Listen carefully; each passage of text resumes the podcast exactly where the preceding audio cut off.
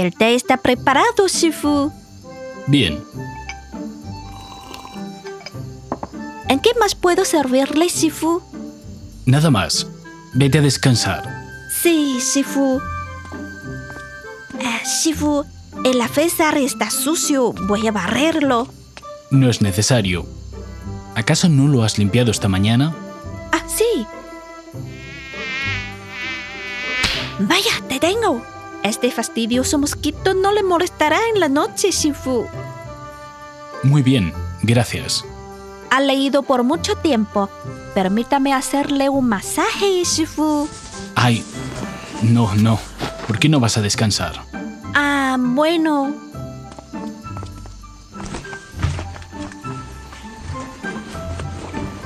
Papá, ¿qué sigues haciendo aquí? Estoy arreglando su estante de libros. ¿Tienes algo que decirme, papá? Oh, ¿cómo lo sabe? Es que...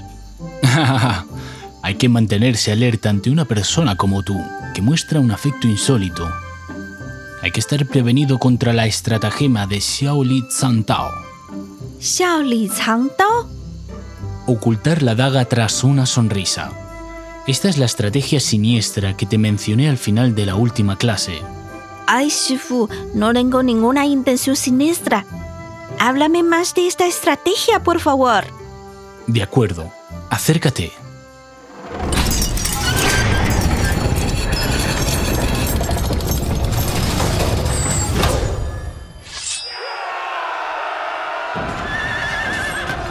Los estados Wu y Yue se disputaban la hegemonía en el sureste de China en el periodo de primavera y otoño. En el año 494 a.C., el rey de Yue, Huo Qian, lanzó una guerra contra su vecino, pero no tuvo éxito. El ejército de Wu cercó la ciudad de Huaichi, donde se refugiaban Huo Qian y los 5.000 hombres que le quedaban. El rey de Yue no tuvo otra opción de rogar piedad. Envió al ministro Wen Zhong a negociar condiciones de paz con el rey de Wu, Fu Chai. El rey de Yue está dispuesto a servirle como esclavo y ofrecerle su esposa, siempre que pueda aceptar nuestra rendición. No lo escuche, Su Majestad. La voluntad del cielo nos demanda destruir a Yue. Si hoy los dejamos ir, se convertirán en un problema más grave en el futuro. Mm. Regresa a tu rey. Tomaré la decisión. Wen Zhong volvió a la ciudad e informó a Huo Qian la actitud evasiva del rey de Wu. Mostré una actitud tan sumisa y humilde para pedirle paz y me afrenta de tal manera. Voy a matar a mis familiares, quemar mis casas y luego luchar contra los Wu con mis cinco mil guerreros hasta el último aliento. No actúe con arrebato, Su Majestad. Siempre que usted esté vivo, existirá la esperanza de recuperar nuestro estado. En comparación con la supervivencia del país, la dignidad de su monarca no pare tanto. ¿Tienes algunas proposiciones?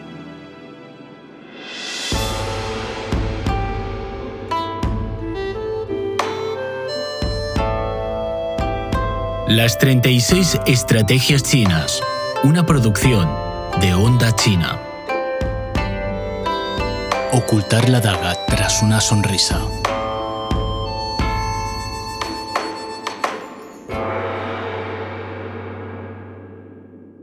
Dicen que el mayordomo mayor del rey de Wu, Bo Pi, es una persona codiciosa.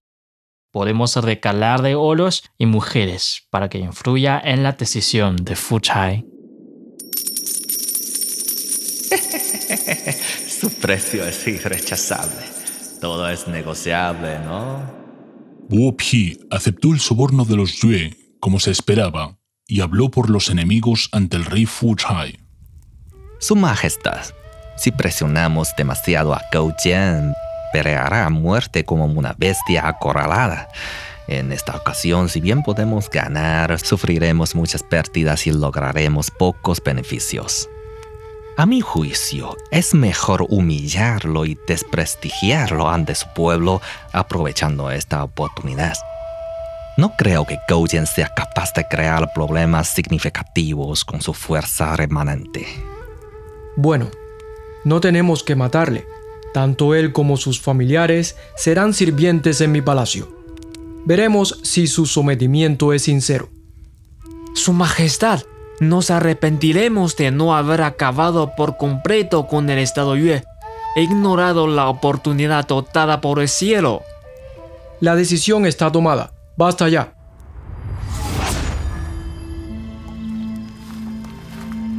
El rey Fu Chai, creyendo que Yue había recibido suficiente castigo, perdonó su contraparte Kuo Jian y se retiró del territorio de Yue.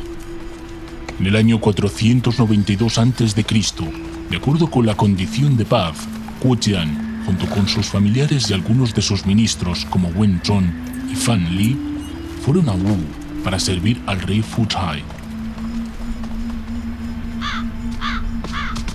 Kuo Jian y su esposa fueron designados para vivir en una barraca de piedras al lado de la tumba del padre de Fu Chai. El abatido rey, vestido de esclavo, cortaba leña y atendía los caballos todos los días, mientras su mujer transportaba agua y barría el patio. Wu Jian siempre se comportaba con obediencia y no emitía ninguna queja. Su caballo está preparado, Su Majestad. Pero un día Fu Chai enfermó y sus dolencias se extendieron por tres meses. Ay, me duele todo el cuerpo. Gao Jian pide visitarle, Su Majestad. Tengo manera de reconocer la condición de su enfermedad, Su Majestad. ¿Me permite? ¿Cómo te atreves? Déjenlo probar. ¿Qué vas a hacer? Le pido a Su Majestad otorgarme los excrementos que acaba de deponer. ¿Tonterías? ¿Estás loco? Dénselos. A ver qué va a hacer.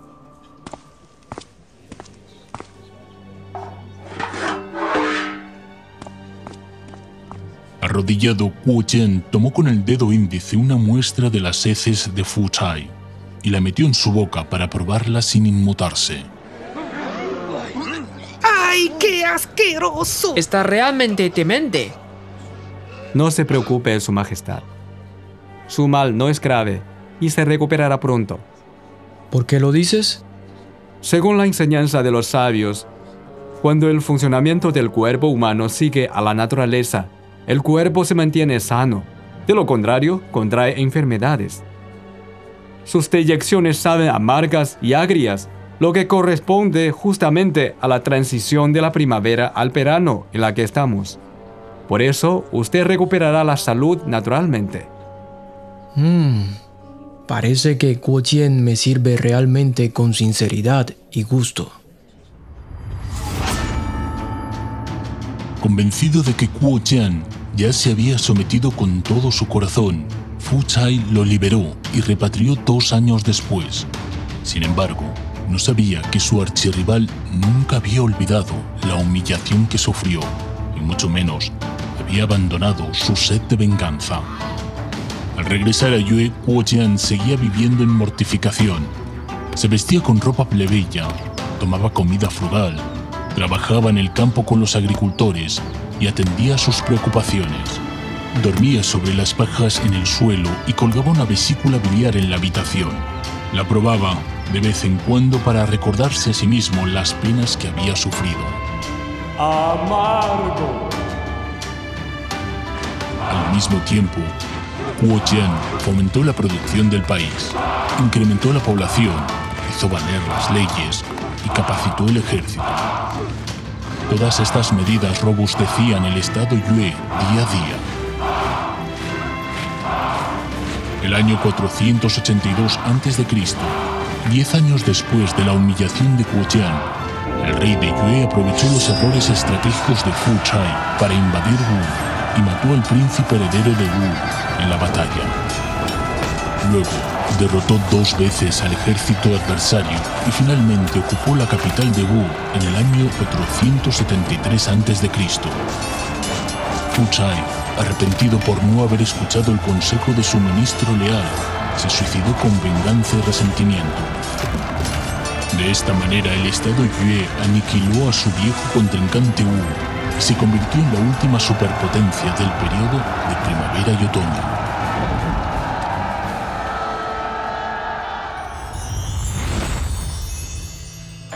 ¡Ay, ay! No puedo creer que Koujian se humillara tanto para complacer al rey de Wu. En realidad, la anécdota de Kuo-Jian prueba las heces solo se registra en una nota histórica de la dinastía Han del Este. Su veracidad es dudosa.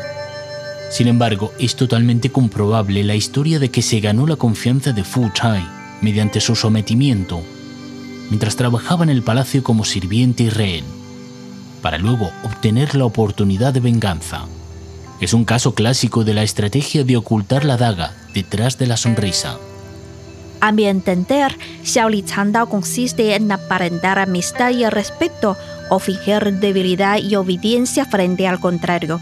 Mientras uno se prepara clandestinamente para tomar acciones hostiles una vez aparezca la oportunidad.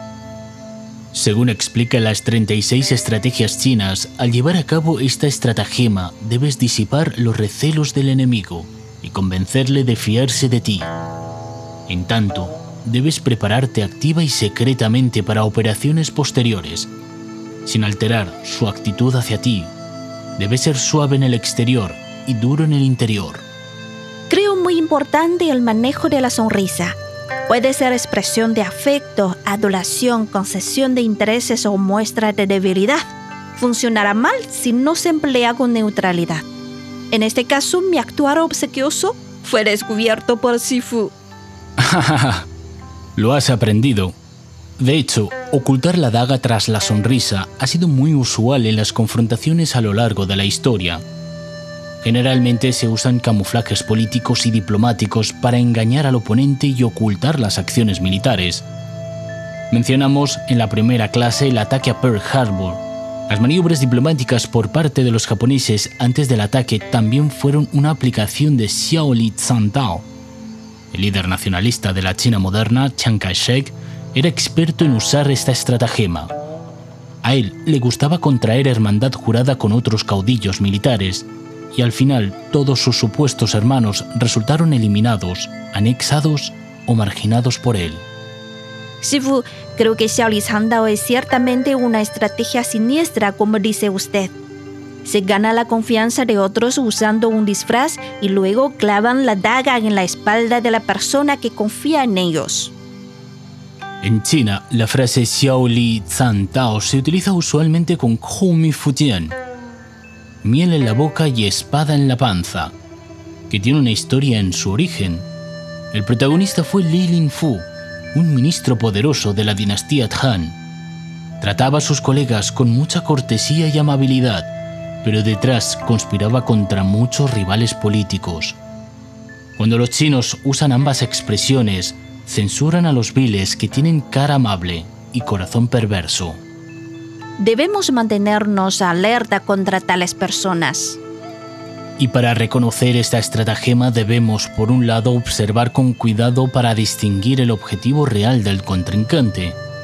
Por el otro, debemos corregir nuestros propios defectos, tales como la arrogancia y el gusto por la alabanza. El afecto o la humildad sin causa ni razón puede ser una señal peligrosa. No lo olvidaré, Shifu. Entonces, ¿a qué viene tanto afecto? ¿Qué quieres? Dime. Shifu, habrá una gran feria mañana en el pueblo. ¿Podré permitirme un día de descanso para asistir a la feria? No necesitas andar con tantos rodeos. Solicitud ratificada. Vuelve antes del atardecer. Sí, Shifu.